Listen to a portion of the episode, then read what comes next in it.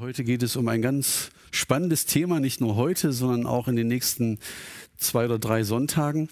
Die Kraft der Gottesfurcht. Die Kraft der Gottesfurcht. Und ich würde gerne einen Text vorlesen, um den es heute gehen wird und wo sich auch die Thematik dann auch in den nächsten Wochen dann darauf bezieht. Ich lese aus dem zweiten Timotheusbrief, die Kapitel 3, die Verse 1 bis 5. Da schreibt Paulus an den Timotheus, das aber sollst du wissen, dass in den letzten Tagen schlimme Zeiten eintreten werden. Denn die Menschen werden sich selbst lieben, geldgierig sein, prahlerisch, überheblich, lästerer, den Eltern ungehorsam, undankbar, unheilig, lieblos, unversöhnlich, verleumderisch, unbeherrscht, gewalttätig, dem guten Feind, Verräter, leichtsinnig, aufgeblasen. Sie lieben das Vergnügen mehr als Gott Dabei haben sie den äußeren Schein von Gottesfurcht, deren Kraft aber verleugnen sie. Von solchen wende dich ab. ich würde gerne in diesen nächsten drei Predigten davon schwärmen, von dieser Gottesfurcht und welche Kraft darin liegt, die Furcht des Herrn. Das ist vielleicht ein Begriff, wo man sagt, spontan kommt da bei mir jetzt keine Begeisterung auf oder ich kann noch gar nichts damit, zu, damit äh, empfinden oder damit verbinden.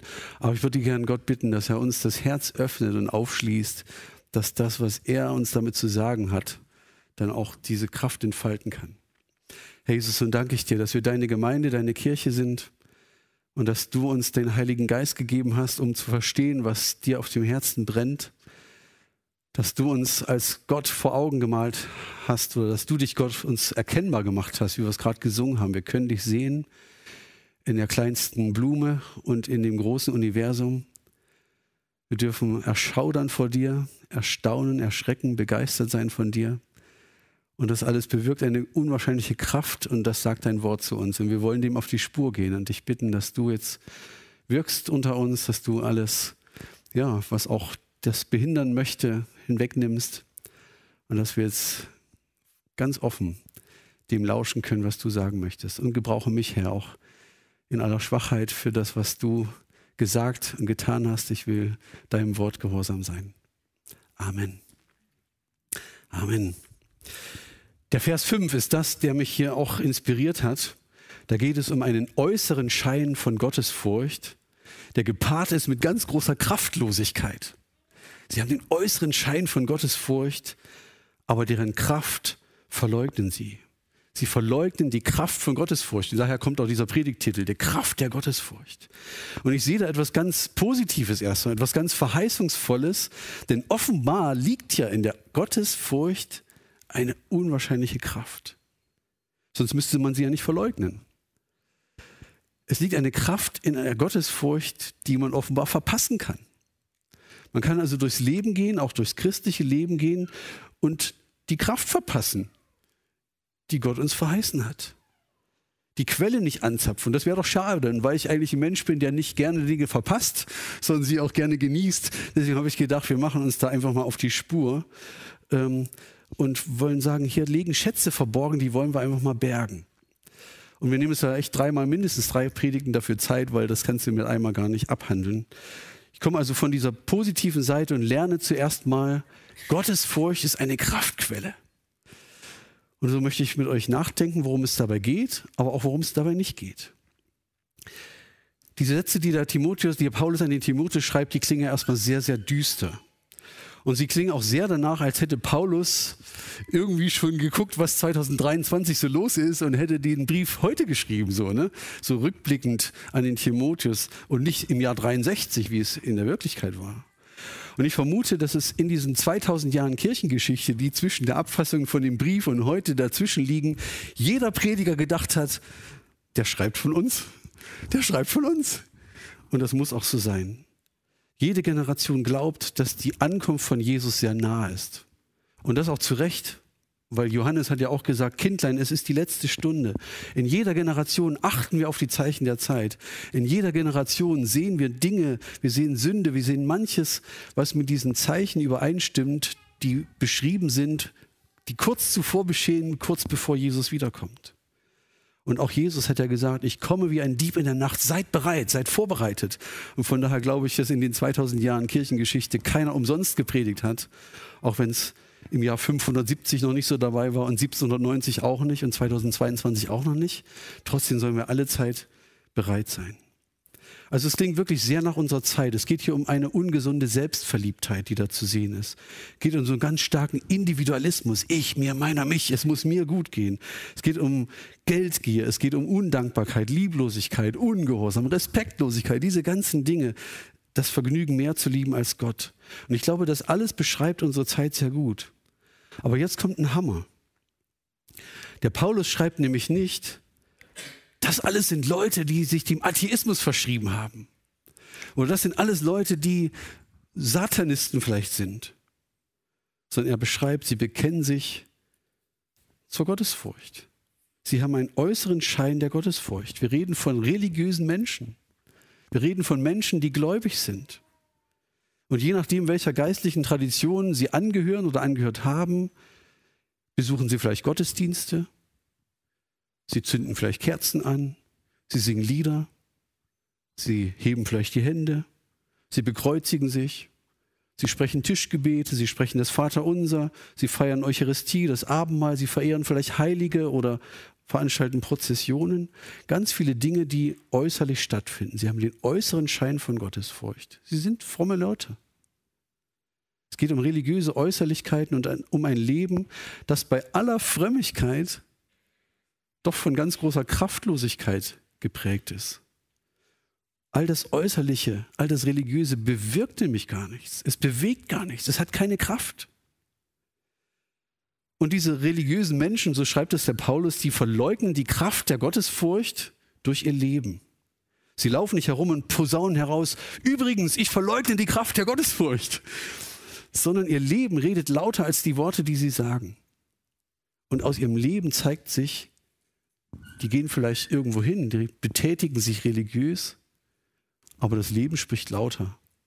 Da ist dann diese ganzen Dinge, Egoismus, schädliche Neigungen, Selbstverliebtheit, Eitelkeit, Gier, diese ganzen Dinge. Ihr Lebensstil verleugnet das, was sie eigentlich äußerlich tun.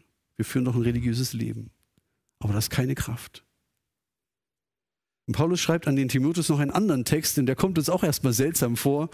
Aber hier wird etwas ganz Ähnliches beschrieben. Im ersten Timotheusbrief, Kapitel 2, Vers 9 bis 10, da schreibt er an die Frauen, aber ich würde es jetzt mal ganz allgemein sehen. Genauso möchte ich, dass die Frauen sich verantwortungsbewusst und zurückhaltend schmücken und mit ihrer Kleidung keinen Anstoß erregen.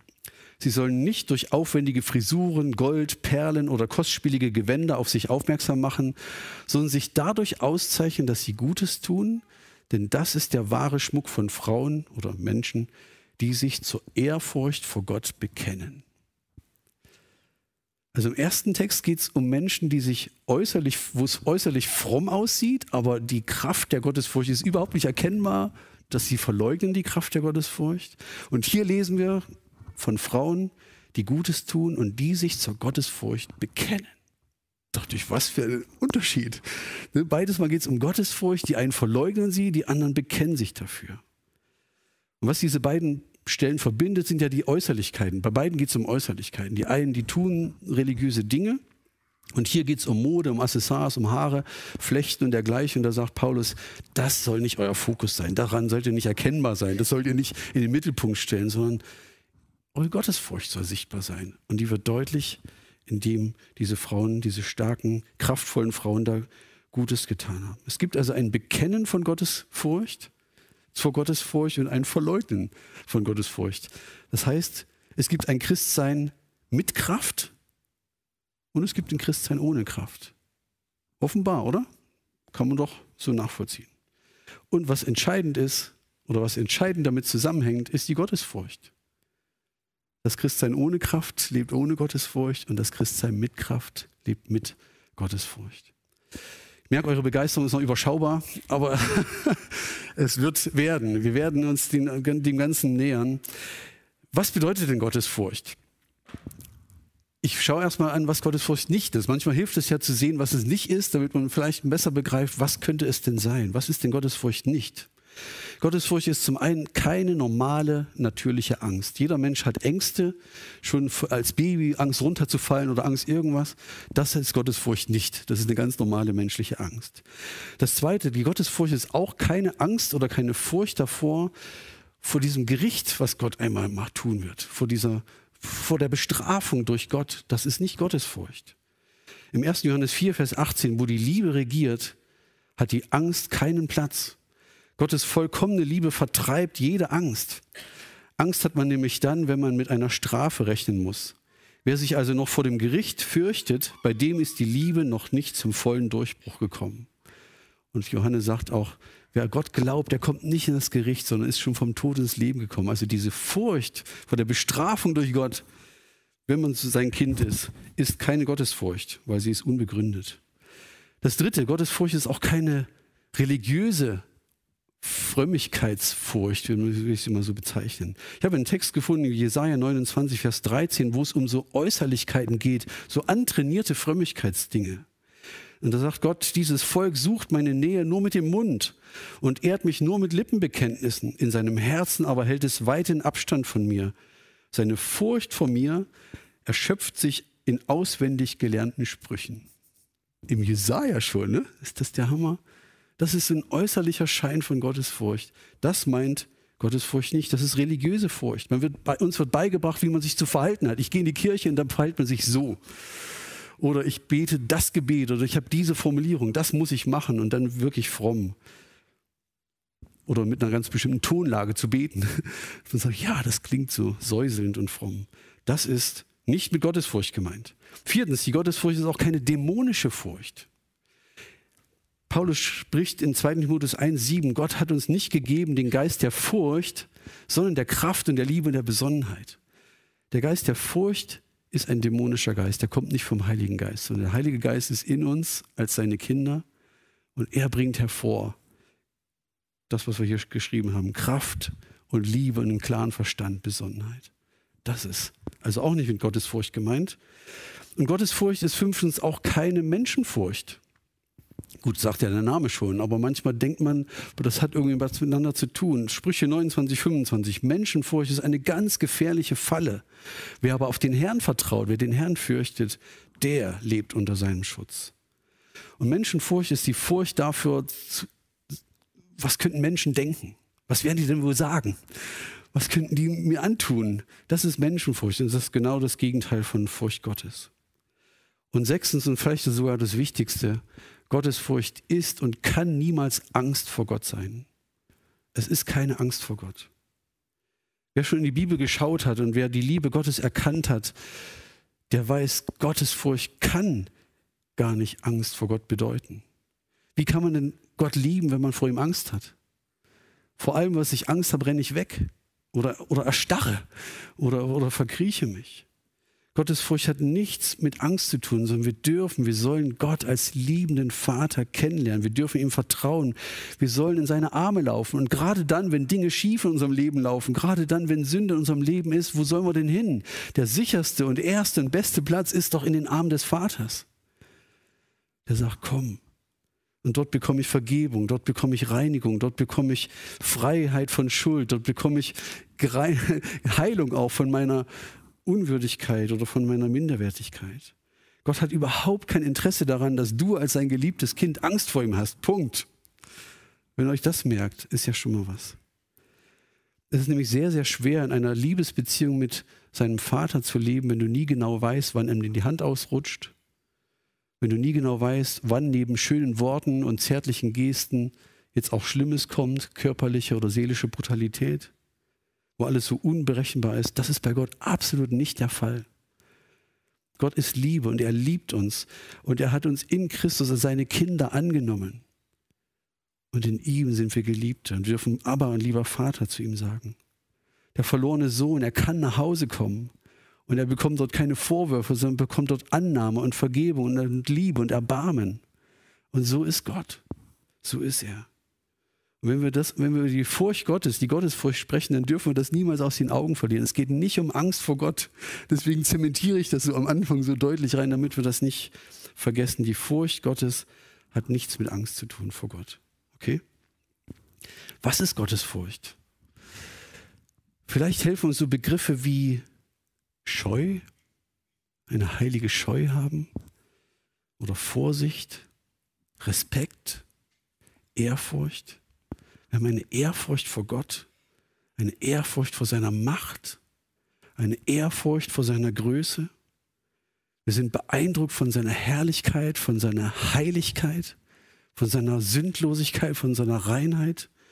Und deshalb nehmen wir total ernst, weil er heilig ist. Wir nehmen Gott total ernst. Mir hilft zum Beispiel so ein Bild von so einer Steilküste. Das ist ein ganz schwaches Bild, aber mir hat es geholfen. Ich stelle mir vor, wir sind an so einer Steilküste. Da ist so ein kleines Mäuerchen, was uns noch trennt. Und dann geht der Abgrund runter, 300 Meter tief ins Wasser. Und du stehst dort und denkst, Wahnsinn, wie schön das hier ist. Wie herrlich. Und du genießt das. Es ist herrlich. Atemberaubend schön. Und gleichzeitig stehst du vor diesem Abgrund und hast eine gewisse Scheu. Und du weißt, jetzt keine Spielereien. Jetzt nicht noch auf die Mauer steigen und ein Selfie machen, weil einen Schritt weiter und es ist vorbei. Aber ich muss keine Angst haben. Ich habe ja einen Schutz vor mir. Es ist herrlich, es ist kräftig und es ist gefährlich. Mein lieber Mann, denke ich. Und das ist so ein schwaches Bild vielleicht, wo ich eine Ahnung davon habe. Die Furcht des Herrn hat etwas mit Ehrfurcht zu tun. Hat etwas mit einer heiligen Scheu zu tun, etwas zu tun. Wir wollen wirklich vorsichtig sein, weil Gott da ist. Ich beschreibe ihn gleich noch ein bisschen. So eine heilige Scheu haben vorsichtig leben, keine unbedachten Dinge tun. Wir wollen nicht Kirche spielen und irgendwie rumalbern und denken, ach, irgendwie geht es schon alles und Gott hat ja alle lieb. Sondern es ist wirklich eine ernste, aber gleichzeitig eine herrliche Sache. Ernst und herrlich, das passt hier zusammen. Eine gute Kombination. Also die Gottesfurcht ist so eine Herzenshaltung der Ehrfurcht gegenüber Gott. Eine Herzenshaltung des Respekts gegenüber Gott. Eine Herzenshaltung, die sagt, weil Gott mich liebt, will ich ihn mit meinem ganzen Leben ehren. Und ich weiß, er ist immer da. Und er ist bei mir. Und weil ich ihn liebe, will ich, dass er sich über mein ganzes Leben freuen kann. Weil ich ihn liebe, möchte ich ihn nicht verunglimpfen mit meinen Worten oder mit meinen Taten, sondern ich will, dass er nicht verunehrt wird, sondern dass er sich an mir freut. Ich will nicht, dass er durch mein Reden oder durch mein Handeln in ein schlechtes Licht gerückt wird. Das ist so diese Haltung von Gottesfurcht. Ich bin vor ihm. Beim Thema Gottesfurcht treffen wir manchmal ganz stark auch unsere eigene Vergangenheit, besonders mit unseren Erfahrungen mit unseren Eltern und dann nochmal besonders mit dem Vater. Und ich will das heute mal so einflechten. Nicht alle von uns hatten eine gute Kindheit. Es gibt manche, die haben sich so einen Schutzmechanismus aufgebaut und haben gesagt, ich vertraue niemand. Weil alles andere tut mir weh. Sie haben sich diesen Satz in ihre Seele eingeprägt. Ich kann niemandem vertrauen, denn dann sonst geht es mir nicht gut. Und diese Einstellung, diese Herzenshaltung, dieser Satz, der ist mit dem Gläubigwerden nicht sofort weg. Wir nehmen so vieles von unserer Prägung von unserer Vergangenheit, von den Lehrsätzen und von den Denkweisen mit in unser neues Leben mit Jesus viele Altlasten mit hinein, mehr als wahrscheinlich uns bewusst ist und mehr als uns lieb ist.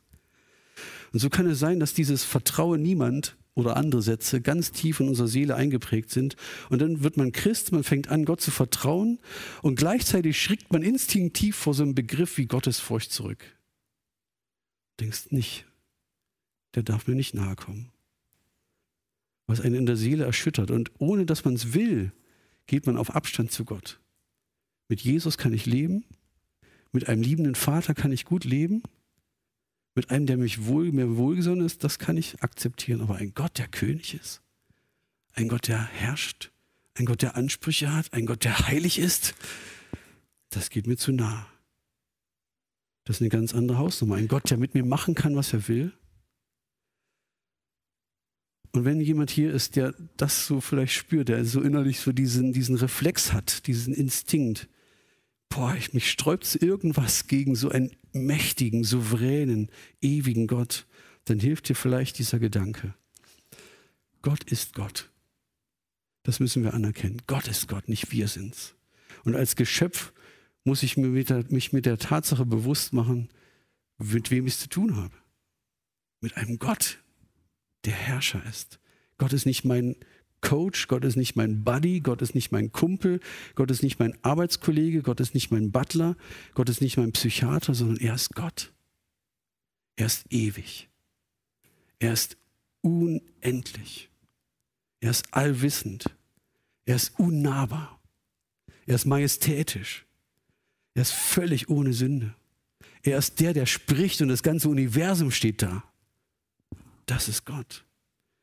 Der wahre Gott ist gefährlich. Er lässt sich nicht manipulieren. Er lässt sich auch nicht von uns betrügen. Wir können ihn nicht täuschen. Wir können ihn auch nicht vor unseren Karren spannen. Das können wir nicht. Und er blickt in unser Herz und er kennt unsere geheimsten Gedanken, unsere geheimsten Wünsche. Und er tut, was er will. In den Narnia-Büchern heißt es über den König, der ja Gott verkörpert, man ist nicht sicher vor ihm, aber er ist gut und er ist König. Es ist wichtig, dass wir das verstehen. Gott will König in deinem Leben sein. Und mit deiner Bekehrung stelle ich, mit meiner Bekehrung stelle ich Gott mein ganzes Leben zur Verfügung. Schaffe Raum mir, tu was immer du willst, Herr. Sein Wort ist mein Gesetz, es wird in mein Herz geschrieben. Sein Wort ist meine Richtschnur. Seine Berufung ist meine Lebensberufung. Sein Auftrag ist meine Lebensberufung. Und er kann mit mir tun, was er für richtig hält. Und wenn du bei diesem Gedanken keine Angst kriegst, kann ich dir nicht mehr helfen. Wenn Gott nicht gut wäre, wäre Bekehrung Wahnsinn. Aber Gott ist gut und er ist König. Es ist gut, in seiner Nähe zu sein. Aber was mache ich, wenn ich nie erlebt habe, dass mein irdischer Vater es gut mit mir meint, dass ich mich dem wirklich nähern kann? Was ist, wenn er jähzornig war? Was ist, wenn mir, wenn mir sogar die Angst vor seinen Wutausbrüchen noch als Erwachsener im Nacken hängt? Dann kann ich diesem Gott vertrauen. Mit dieser Erfahrung werde ich Christ und dann wird mir gepredigt, dieser Gott ist ein liebender Vater. Wirf dich in seine Arme. Und Gott sagt doch, ich will dein Vater sein. Dein Vater im Himmel, der es gut mit dir meint. Aber ich möchte auch dein König sein, dem du dich unterwerfen darfst und dann bist du frei. Ich weiß, das lässt sich sehr leicht predigen, aber ganz schwer ins Leben übertragen, wenn man solche Erfahrungen hat.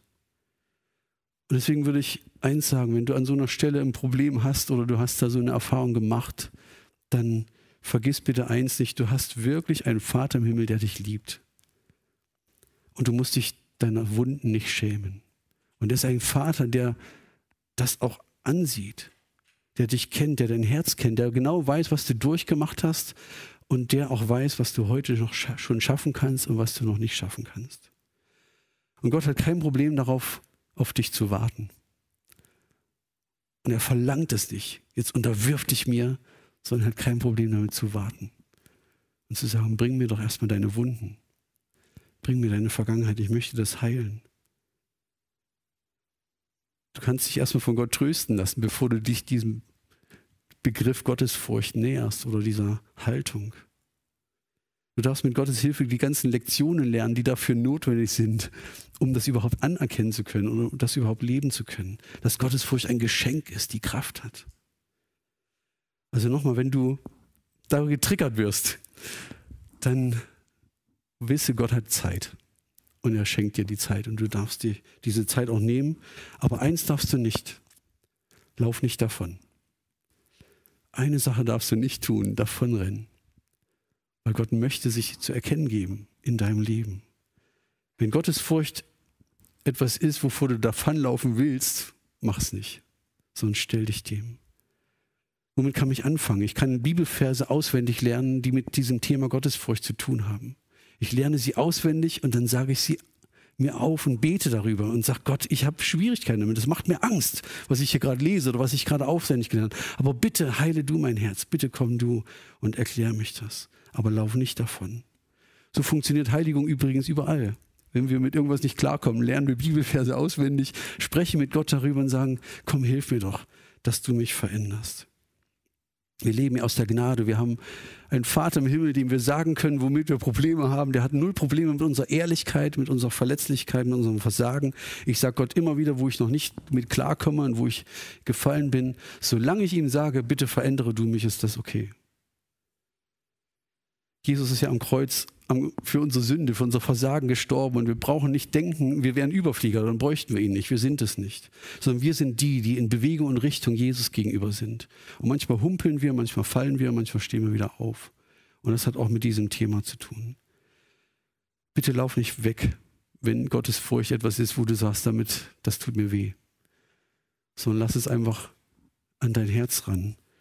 Weil es, du wirst es merken, wenn Gott dich beschenkt auch damit, es wird eine zutiefst wohltuende Erfahrung für deine Seele sein. Und es liegt so viel Kraft und Segen darauf, das schauen wir nächste Woche uns an. Was sind Gründe für Gottes Furcht?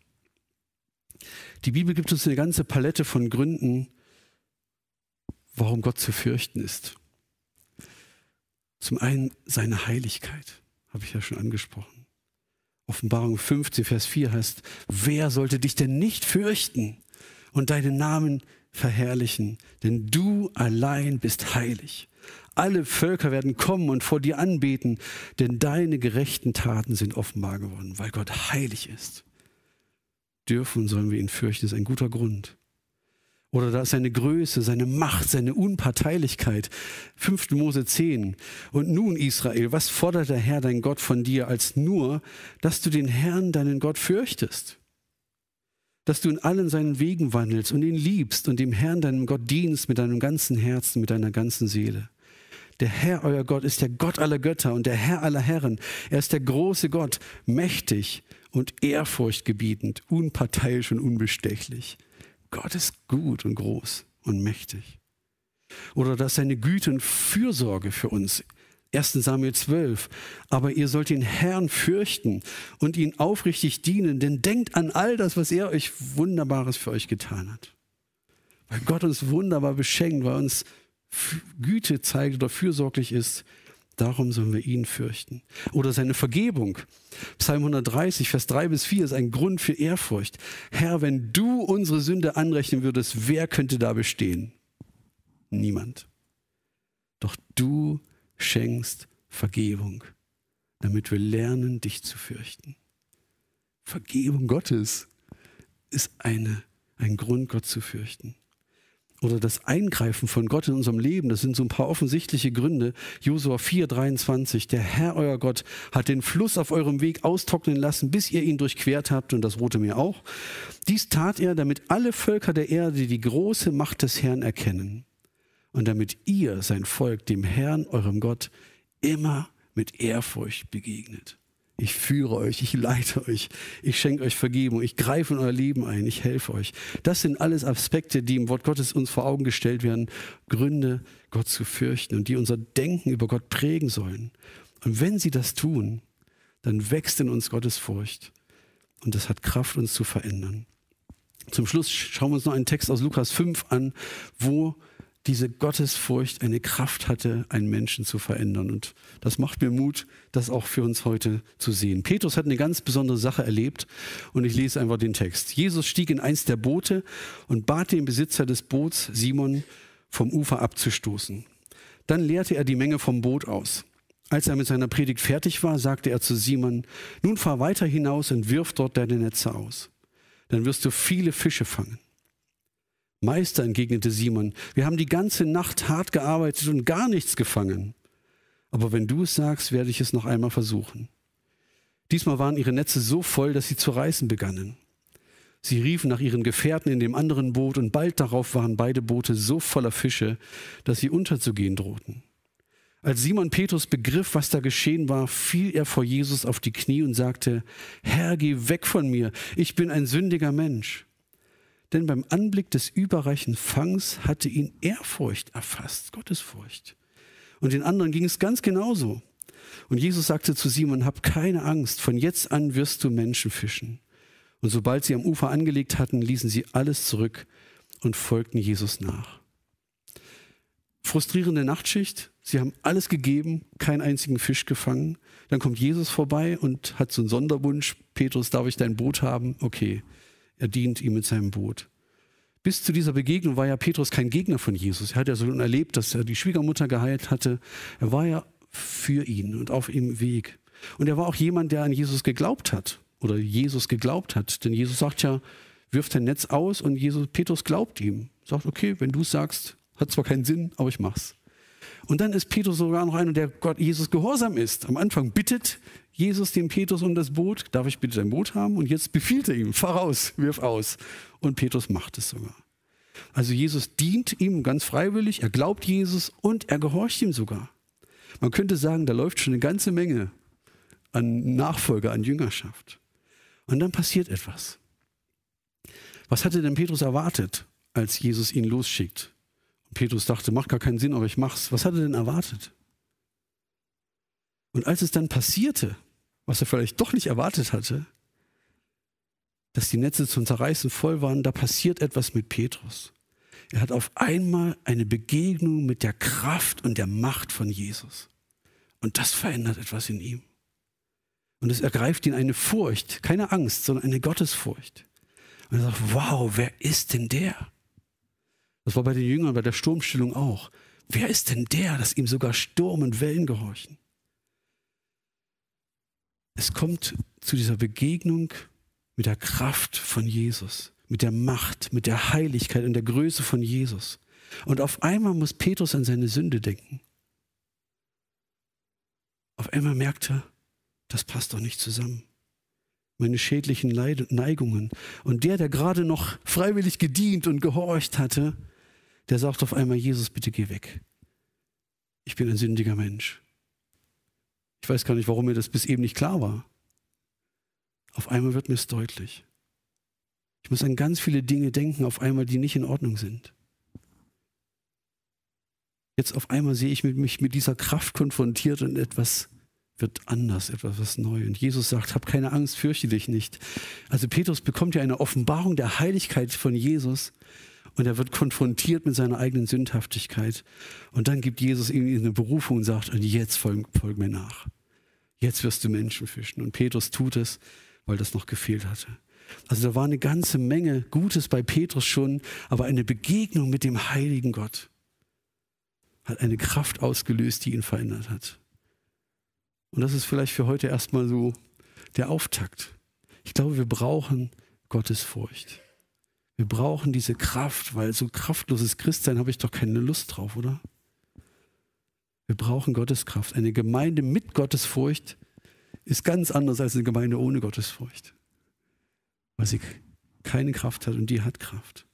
Und ich wünsche mir, dass man über uns nicht sagen wird, das waren Leute, die hatten so einen frommen Anschein, äußerliche Anschein von Gottesfurcht, aber sie hatten keine Kraft, sondern dass man über uns sagt, die Leute in der CGO, die haben sich zur Gottesfurcht bekannt. Und das hat man gesehen. Man hat es gespürt, weil da ist Kraft. Das. Was können wir tun?